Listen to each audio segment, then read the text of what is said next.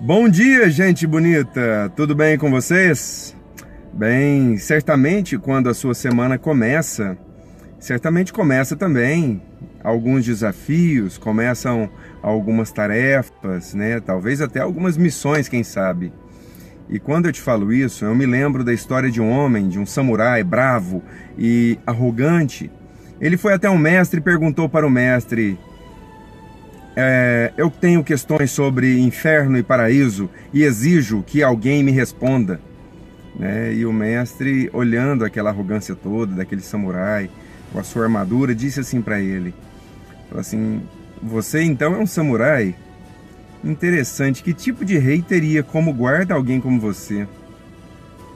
O samurai ficou surpreso com aquilo, ficou com raiva e começou a desembanhar a espada. Passado mais um tempo, o mestre então disse assim: Ah, você tem uma espada. Um samurai como você certamente deve ter uma espada que mal corta. Né? Deve, deve estar tão cega que não pode fazer nenhum arranhão direito. O samurai se enfureceu, arrancou a espada e, quando estava prestes a acertar o mestre, o mestre disse assim: Abriu-se as portas do inferno. Nesse momento, o samurai percebeu o que estava acontecendo, entendeu a lição que o mestre lhe deu, se curvou e fez uma reverência.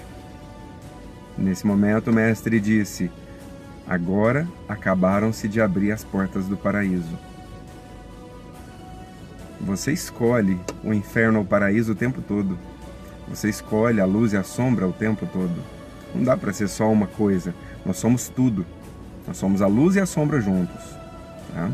Então, se você tem a pretensão de ser perfeito ou ser perfeita, deixa isso para Deus, deixa isso para a vida, deixa isso para uh, alguma coisa, sabe, que seja perfeito. Nós não somos.